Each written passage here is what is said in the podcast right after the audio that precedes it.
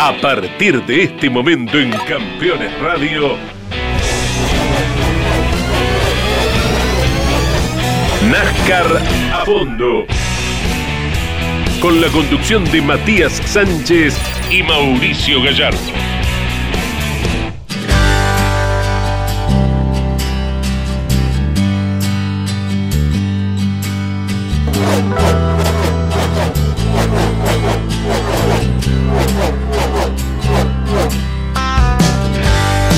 ¿Qué tal amigos? Bienvenidos a esta séptima entrega de NASCAR a Fondo, el programa que semanalmente trata de reunir todas las opiniones post y pre de cada una de las carreras de la NASCAR Cup.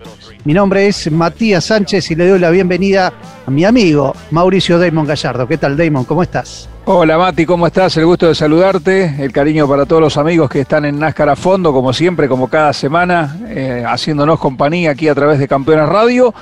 Venimos de una carrera espectacular, realmente atractiva, con, un dominio fabuloso de Larson, pero en el medio creo que pasaron muchas cosas, así que fue una carrera que fue incrementando ¿no? su, su temperatura de menos a más, así que vamos a repasar todo lo que dejó la ronda 16 del año.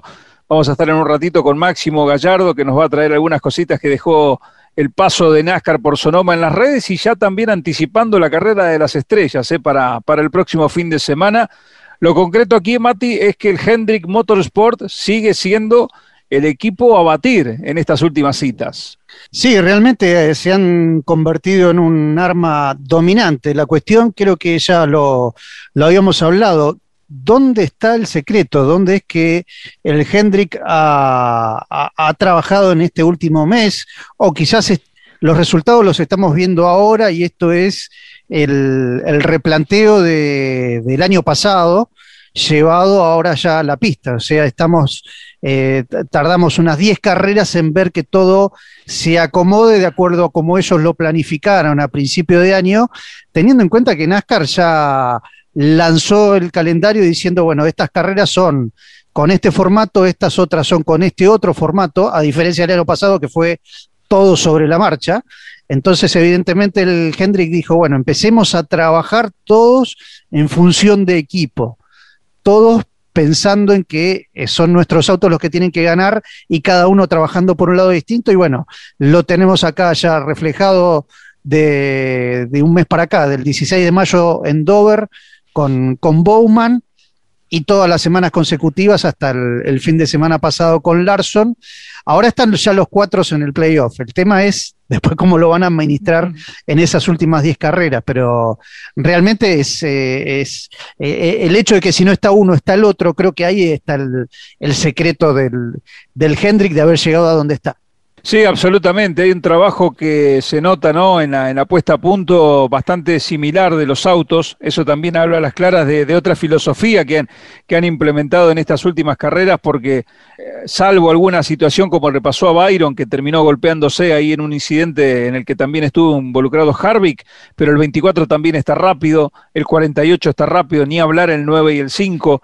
Entonces, la base que está utilizando el Hendrick es similar para todos los autos han logrado con este paquete de máxima potencia que, lleva NASCAR a este tipo de pistas, ¿no? Esos 750 caballos, eh, extraerlos bien, muy bien, cuestión de que el piloto lo pueda eh, implementar de la mejor manera y así todo tener una, una, buena vida útil de los neumáticos, que era una de las grandes preocupaciones en el circuito de Sonoma.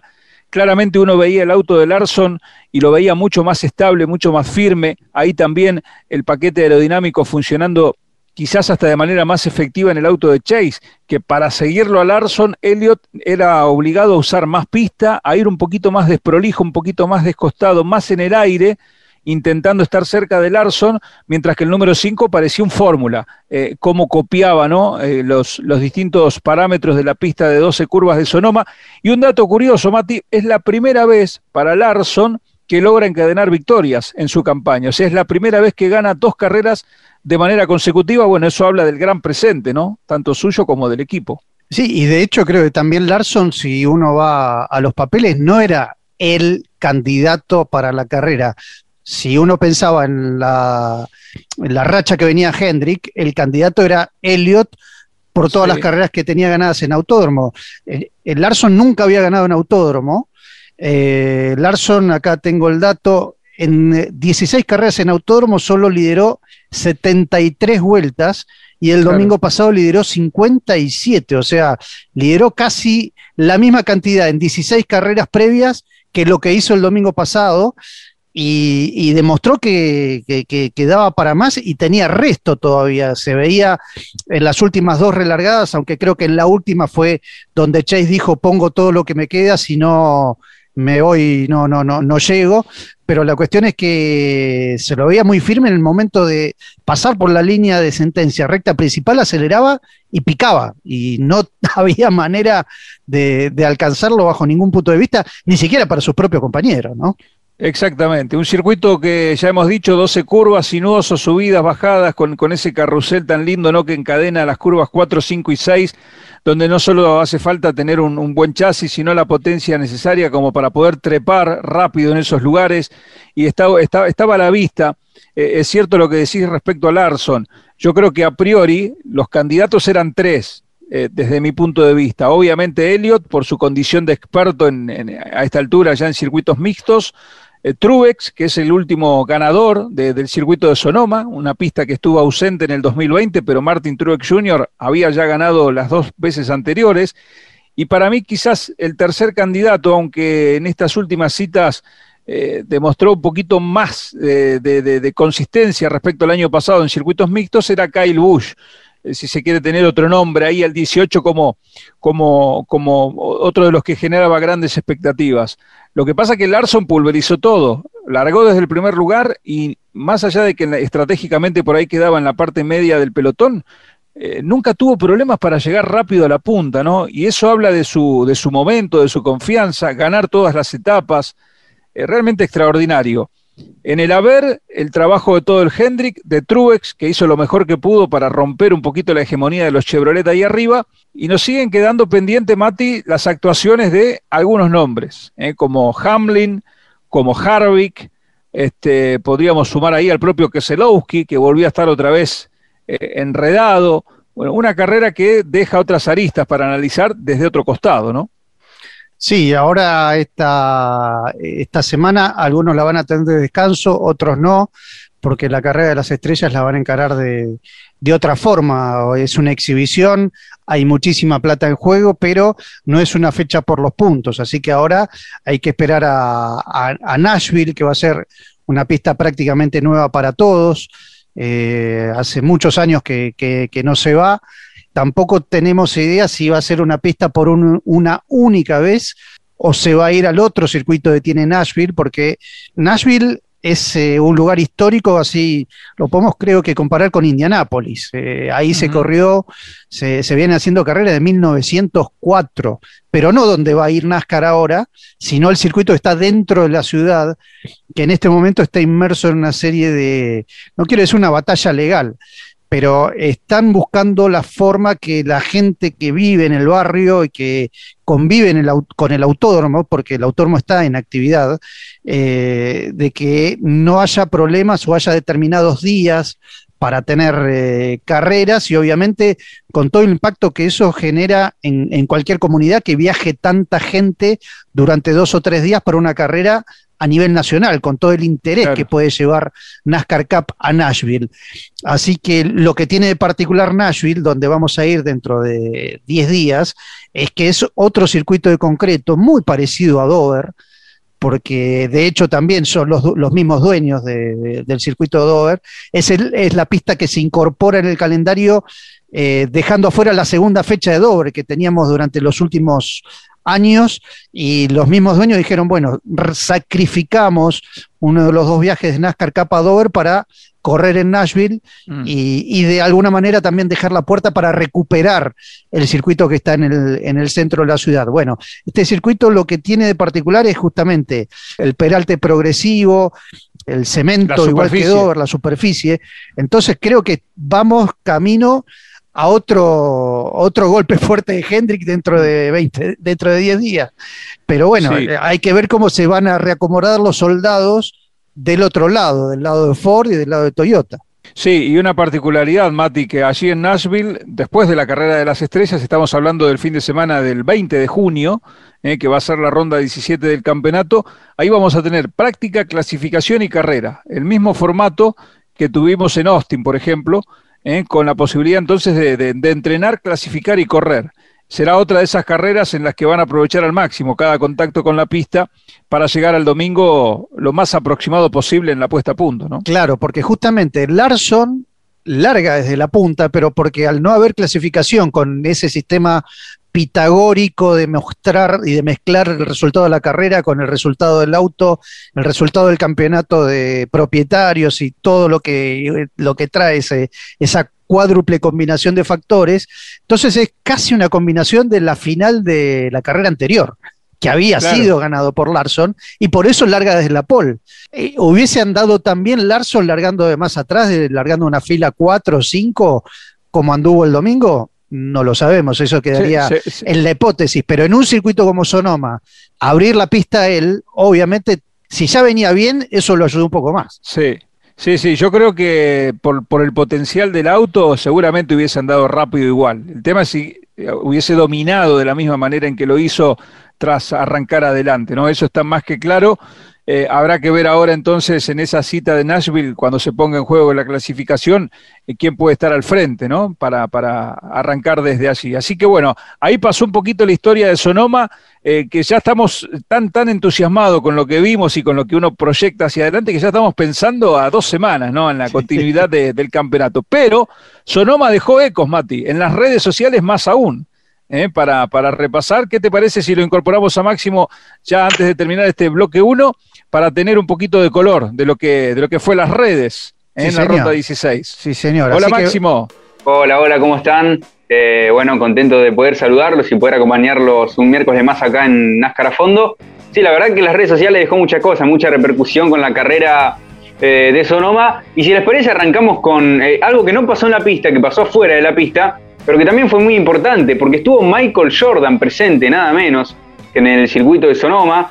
Eh, como vimos el fin de semana, la leyenda de la NBA Michael Jordan estuvo presente eh, en esta carrera haciéndole el aguante a Ua Wallace, el piloto de, su equipo, pero también por supuesto eh, acompañando a, su amigo, a Denny Hamlin, y pasaron el fin de semana juntos en un viñedo que seguramente debe ser de Michael Jordan porque él vive muy cerca de ahí de Sonoma. Y justamente Denny Hamlin compartía esto en sus redes sociales, un fin de semana en el oeste, escribió el 11 y ahí se veía amigos, familiares de Denny Hamlin junto a Michael Jordan, que claramente hacía una diferencia de estatura, pero, pero bueno, la verdad que dejaron una, una muy linda imagen allí en Sonoma, disfrutando de algunas copas de vino. Ahora pasamos a algunas declaraciones de dos pilotos que, nombraba recién cuando hablaban de la carrera. Estamos hablando de Brad Keselowski y de Martin Truex Jr. Keselowski escribía, y algún día me haré amigo de, de Sonoma, estuvimos muy cerca este fin de semana eh, el piloto que quedó en el puesto 15 tuvo un gran funcionamiento, un funcionamiento positivo, pero que solamente le, bastó para un puesto 15 luego de, enredarse en el final de la carrera. Y también estamos hablando de Truex Jr., bastante buen día para nuestro Camry, nuestra única oportunidad iba a ser una carrera muy larga y, no conseguimos eso, aprenderemos de ello y seguiremos intentando mejorar, escribía el piloto del auto número 19, luego de quedar tercero que lamentablemente se vio opacado por el gran funcionamiento tanto de Kyle Larson como de Chase Elliott. Perfecto, Máximo. Primera parte entonces con este repaso. ¿Cuánto mide Jordan? ¿Tenemos la altura de, Michael Jordan? Jordan creo que está cerca de, de 2, 2.6. 1.98. no, 1.98, 1.98, 1.99. No llegaba a 2 metros Michael Jordan. No, no, no, 1.98. Por eso destacaba en la foto, ¿no? Eh, que ustedes podían ver en las redes en algún momento con, con Denny Hamlin. Bueno, fabuloso. invitado, Mati, eh, para, para, para tener en el, almuerzo. ¿Qué te parece? ¿Qué te parece? Aparte, él no es el único deportista. Si vamos a, pilotos con mm, viñedos ahí en la zona, pero no digo a más de un kilómetro, dos, tres kilómetros del autódromo, eh, Mario Andretti, Richard Childress, Jeff Gordon, Jimmy Basser, Danica Patrick, de, Argentina también, uno de los empresarios más ricos de la Argentina, Alejandro Bulgeroni, también tiene su propio viñedo ahí muy cerca del, circuito de Sonoma. Así que, y otras empresas argentinas más también trabajan ahí en, eh, esa zona, eh, empresas que obviamente se expanden al mercado norteamericano, pero bueno, tiene su presencia ahí muy cerca del circuito de, Sonoma donde corrió NASCAR Cup el domingo pasado. Hacemos una pausa, Damon, y continuamos después analizando lo que fue y lo que viene de NASCAR Cup. Dale, ya venimos.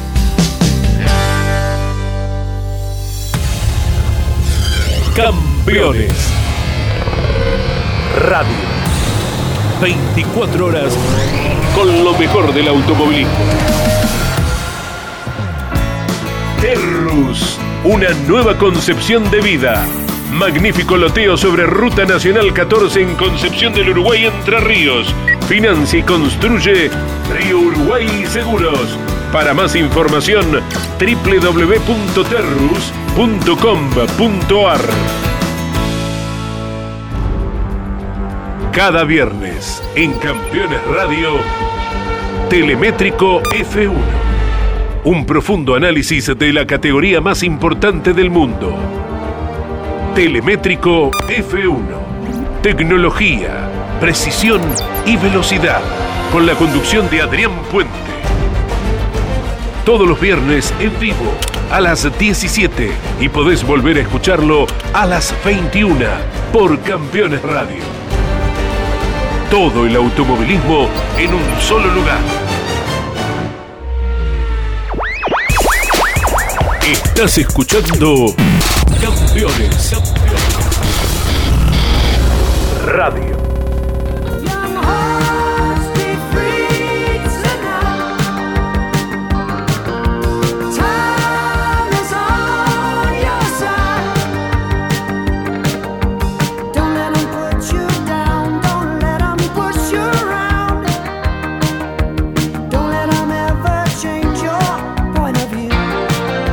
Continuamos con este segundo bloque de NASCAR a fondo, analizando lo que dejó la carrera de Sonoma y también viendo un poco qué viene allá lejos en el horizonte con la siguiente fecha por los puntos, que va a ser en Nashville dentro de 10 días, pero también el próximo domingo por la noche tenemos la carrera de las estrellas y con siempre la, atracción que genera desde hace tantos años este evento tan particular que obviamente todo el mundo va por ese casi millón de dólares que, se puede llevar a la casa el domingo a la noche, más 100 mil para el, grupo de trabajo que en boxes haga la, detención más rápida, ¿no? Exactamente, por eso ahí se, se reparte ese millón, 900 mil para el ganador de la carrera y los otros 100 que se guardaron justamente para el equipo que mejor haga su desempeño este, bueno, va a ser un evento especial, distinto. Están eh, pugnando todos por tratar de, meterse ¿no? en la carrera principal. Aquellos que, están, que van a disputar la Open, ya están los clasificados, por supuesto, las, las máximas figuras, los ganadores de, esta temporada, ya directamente metidos de lleno ¿no? en, el, en el desarrollo de, la carrera. Así que bueno, queda esperar hacer allí un, Esperemos que salga un buen espectáculo principalmente, ¿no? que salga un buen evento. Hasta ahora tenemos ahí, este, ya les voy a contar los nombres, algunos de los nombres que, ya han sido confirmados. Por supuesto, Kurt Busch, Keselowski, Austin Dillon, Harvick, Larson, Newman, Chase Elliott, Denny Hamlin, Blaney, Kyle Busch, Truex, Christopher Bell, Logano, Byron, McDowell, Cole Custer y Alex Bowman. Esos ya están en la, carrera principal. Y después están todos los otros, Mati, que van a luchar por meterse ¿no? en ese grupo. Claro, que son los que participen en la Open, que son todos los demás que no nombraste, que tienen, o sea, son tres lugares más. Esos tres lugares van a ser los ganadores de eh, los dos segmentos iniciales, que son cada uno de 20 vueltas, y el ganador del segmento final. Recordemos que cuando un piloto gana un segmento, después no sigue corriendo. Ya queda afuera, obviamente preparando el auto para lo que va a ser la carrera final, pero el Open son tres segmentos de 20, 20 y 10, y además también está el voto del público.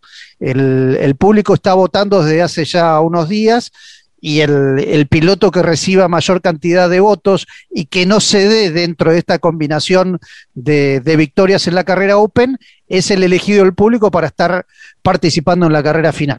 Bien, Mati, eh, no me queda claro el, horario nuestro, el domingo, para, para tener cita entonces con, con, la carrera de las estrellas. Así vamos invitando a los fanáticos, por supuesto, a que se vayan dando cita, vamos a estar compartiendo en las redes. Sí, el domingo vamos a estar desde las 7 en vivo, Bien. porque a diferencia del año pasado, que esto también lo, lo, tenemos que destacar. El año pasado no hicimos la carrera Open, fuimos directamente a la carrera All Star. Ya la Open se había corrido y ya teníamos esos eh, cuatro nombres que surgieron a último momento. Ahora no. Ahora el próximo domingo vamos a tener la chance de ver los tres segmentos de la Open, de ser testigos también del momento que NASCAR revele el nombre del piloto elegido por el público. Y después sí, nos vamos a esa carrera final que tiene extrañamente son seis segmentos y también tiene un sistema de, inversión de grilla que lo vamos a ir descubriendo sobre la marcha porque realmente si la, quisieron complicar, lo hicieron y con mucho éxito, porque tenemos cuatro segmentos de 15 vueltas, un segmento de 30 vueltas y el último de 10 vueltas. Eso es lo que ha programado NASCAR. Después vamos a ir tener que ir diciendo, bueno, en este segmento se invierten de la posición 8-12. En este segmento se invierten todos. En este se vuelven a invertir todos. Bueno, así va a ser la, dinámica de evento en evento, pero bueno, el, más importante es el último, que son solamente 10 vueltas, y hay que tener en cuenta también que solo se cuentan las vueltas en verde, o sea, si hay algún tipo de incidente, es como que la carrera se congeló se despeja la pista y se vuelve a largar teniendo en cuenta las carreras, las vueltas corridas hasta ese momento, ¿no? Al, mejor estilo NBA, o sea, cuando la pelota está corriendo, corre el reloj, cuando la pelota se detiene, el reloj para.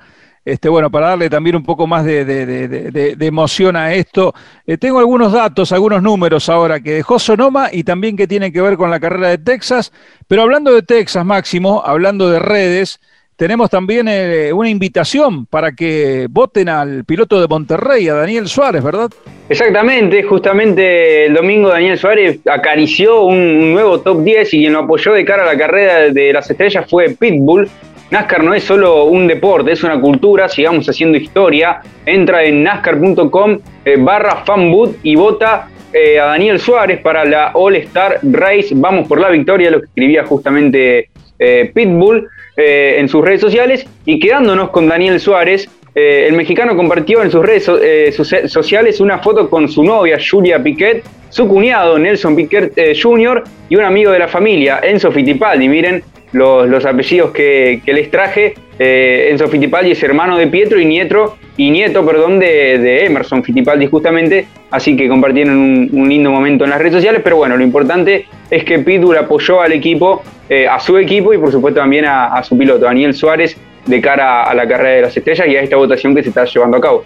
Bueno, perfecto. Y ahí, Mati, aprovechando esto que nos contaba Máximo sobre Daniel Suárez, existe ese vínculo, ¿no? Con Verstappen, porque con Max, ¿no? Justamente estaba pensando eso, no tuvieron los dos el final de carrera que esperaban. Uno se quedó a cuatro vueltas y, y se quedó con las manos vacías el domingo a la mañana y Daniel estaba octavo, noveno y faltando una vuelta perdió cuatro o cinco lugares, pero los dos como que tuvieron un, final de carrera totalmente inesperado, de acuerdo a cómo venía planteándose todo hasta ese punto. Sí, señor, sí, señor. ¿Quedó algo más de las redes, Máximo? Sí, ahora eh, vamos a cerrar con, el Hendrick Motorsport, por supuesto no podía ser de otra manera, por el momento que está pasando el equipo, y justamente en sus redes sociales escribieron luego de lo que fue la victoria de Kyle Larson, la cuarta del equipo al hilo, eh, agregando a los libros de historia. Nuestro equipo obtuvo eh, por cuarta vez consecutiva un 1-2, una hazaña realizada solo eh, una vez en la historia, en 1956 por el CAR eh, Racing, es lo que, lo que escribía el, el Hendrick Motorsport. Y a esto yo les quiero preguntar a ustedes para dejarles un pequeño debate ya, ya para cerrar esta sección. ¿Les parece que el Hendrick es el candidato a llevarse el campeonato nuevamente? El año pasado salió un campeón con, con Chase Elliott y este año tienen a los cuatro autos en un nivel tremendo. Dos victorias de Bowman, tres victorias de Larson, una victoria para Byron que está medio irregular pero que cuando está adelante funciona bien y una victoria para el campeón que, quiere prenderse. ¿Creen que es el equipo es el gran candidato a salir campeón nuevamente?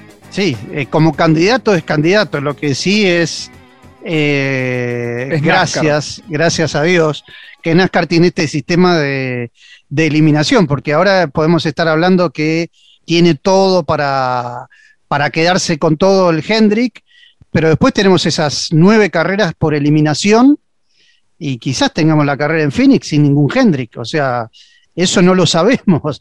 Eso, eso es el misterio que, que, alimenta NASCAR todos los fines de semana y especialmente este, este sistema de playoffs, porque si vamos a lo que era el puntaje antiguo, sin playoffs, sin nada, estaríamos hablando de un 1, 2, 3, 4 de Hendrick y quizás un campeón en la carrera 30 de 36 por la manera que están desarrollándose. Pero bueno, NASCAR hace muchísimos años tuvo esta idea brillante de separar el campeonato en dos, en una parte regular, en la parte de los playoffs y después, ya con la experiencia que tuvimos el año pasado con Hamlin y con Harvick, creo que ya nos queda de por vida este cassette en la cabeza que uno puede ganar, ganar, ganar, ganar. Y después cuando llega ese momento, si no, preguntémosle a Al Harvick de la noche de Martinsville, eso es creo que lo, que lo que significa NASCAR como emoción. Sí, que es candidato, es candidato. El tema es esa evolución que tengan en las últimas 10 carreras. Y mi candidato, coincido con Mati, si no hay que mirar bien lo que pasó con Kevin Harvick, pero bueno, justamente mi candidato este año no lo he dicho antes, no lo he dicho ni siquiera en las transmis de, la tele, pero mi candidato a fin de año está, está dentro del Hendrick. Este, no me quiero anticipar mucho, pero bueno, voy voy, voy claramente por ese lado, ¿no? Y a propósito, eh, Chevrolet ahora tiene siete victorias, cinco para Toyota y cuatro para Ford. Así quedó el marcador por triunfos por marcas, luego de Sonoma. Y un dato curioso, Mati, en Texas, en la carrera de las estrellas, van a utilizar un paquete de 510 caballos de potencia, ¿no? Algo totalmente inaudito porque siempre esos 750 o 550, ¿no? Acá vamos a un número distinto, 510, que esto no quiere decir que, vayan a ir despacio, todo lo contrario, van a poder usar mucho más y mejor esa potencia. Claro, y también este martes por la tarde salió, NASCAR emitió un comunicado también hablando de los super speedways. Vamos a tener cambios reglamentarios, o sea, tengamos en cuenta que a estos autos que estamos viendo les quedan 20 carreras más, nada más. Claro. Eh, pero igual, obviamente NASCAR tiene que trabajar en función del, espectáculo y de la seguridad, así que vamos a tener las carreras en Super Speedways que nos quedan, que son Daytona, la segunda en Daytona y la segunda en Taladega, con menos potencia. Eh, menos potencia, menos alerón, y también con una nueva, una, no es nueva porque algunos equipos la han usado y otros no, pero una nueva barra antihuelco, en virtud de todo lo que pasó con Logano y su vuelo como un Fórmula 1 Powerboat, como dijiste al aire, Damon, eh, cuando levantó vuelo allá en la, en la curva 3 de, de Taladega. Así que bueno, NASCAR dijo, bueno, a partir de la próxima, la idea es bajar pongamos unos 15 kilómetros, entre 10 y 15 kilómetros por hora, la velocidad final. Personalmente, esto ya es una opinión totalmente personal. No sé cuánto en un cuerpo humano o en un auto 10 kilómetros o 15 kilómetros menos puede afectar en el resultado final de un golpe. Si uno quiere que no se golpeen tanto, tiene que bajar 50, 60 kilómetros, no 10. Pero bueno, es lo que hay para una pista como esta, la Dega, y para lo que es Daytona, y bueno, vuelvo a lo que dije al principio, quedan dos carreras en Super Speedway para estos autos. El año que viene van a ser totalmente distintos y estamos entrando en otra, en otra esfera totalmente distinta de la historia de NASCAR. Sin dudas, sin dudas, pero bueno, lo concreto también es que buscan hacer carreras más compactas, eh, más pelotones más, más cerrados y de ahí, bueno, buscar generar eh, mayores espectáculos, ¿no? A, a, través de esto. Lo cierto es que, como bien decís, Mati, de 300 kilómetros por hora, 315, 320, no pareciera haber mucha diferencia. Seguramente han de tener algún estudio, alguna investigación y evaluación puertas adentro que uno no conoce. Pero bueno, quizás por ese lado busquen de, de, esa manera generar eh, mejores espectáculos, mejores carreras y, bueno, acercándose un poquito más a ese porcentaje de seguridad que, siempre se está buscando, ¿no? Lo, más eficiente posible. Pero bueno, para eso falta lo concreto es que pasó Sonoma, ronda 16, y veremos ahora en la carrera de las estrellas quién va a tomárselo en serio, quién va a cumplir y, ya pensando todos en la siguiente cita de Nashville, que es lo que importa la continuidad del campeonato. Lo cierto es que el domingo vamos a vivir un, gran show ¿eh? y ahí, ahí queremos que estén eh, para, para disfrutarlo junto con nosotros. Seguro, va a ser un gran show. Afortunadamente no tenemos lo que tuvimos el año pasado, las luces abajo de los autos, los números corridos. Eh, va a ser una carrera con los autos eh, con la, estética que estamos habituados, obviamente fue, creo que debut y despedida de los dos. Ojo, ojo que en la Fórmula 1 van a estar tomando nota, ¿eh? Porque en la Fórmula 1 hay muchas cositas que toman nota de lo que pasa en NASCAR y después lo, implementan. Y, acá en NASCAR va a haber eh, carrera con grilla invertida en algún momento en, la, en la carrera de las estrellas. Y se acuerda que la Fórmula 1 para los sprint pensaba hacer grilla invertida. Bueno, seguramente más de uno estará tomando nota ahí para ver qué pasa. Pero bueno, es una humorada, hay que estar atentos. Sí, sí, y, de hecho pensemos que hasta hace 3, 4 años la Fórmula 1 se manejaba desde Inglaterra, ahora la Fórmula 1 se maneja desde mismo Estados Unidos. Y quizás haya gente que haya trabajado en uno u otro lugar y estén permanentemente observando qué es lo que pasa. NASCAR obviamente es un microcosmos, está encerrado en Estados Unidos, pero ha explotado en los últimos 20, 25 años, se ha hecho casi una categoría de nivel mundial desde el punto de vista de expansión de comunicación televisiva y de pilotos también, porque hemos tenido pilotos de Australia, de Brasil, en Montoya mismo, colombiano, en, eh, en, la Xfinity corre Paludo. Poco a poco como se va ampliando el margen de NASCAR y eso obviamente le sirve para todas las otras categorías. Absolutamente. Bueno, se nos pasa el tiempo a fondo como si fuéramos en un auto de NASCAR, ¿eh? así que hasta aquí llegamos en este, en este episodio. Máximo, un gusto como siempre y nos encontramos la semana que viene con ecos de lo que deje la carrera de las estrellas. Bueno, muchas gracias eh, por dejarme acompañarlos un miércoles más acá en NASCAR a fondo y bueno, por supuesto, la próxima semana estaremos con, con más cosas que dejen que dejen las redes sociales. Abrazo grandote, ¿eh? Y a ver si habla con Ponte, que están en cero los dos todavía. Está complicado. sí, bueno. con Hamlin tendría que hablar en realidad. Gracias, Damon. Bueno, Mati.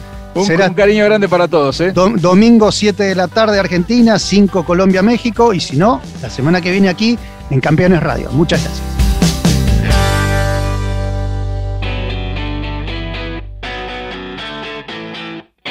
Hasta aquí en Campeones Radio. NASCAR a fondo. Con la conducción de Matías Sánchez y Mauricio Gallardo.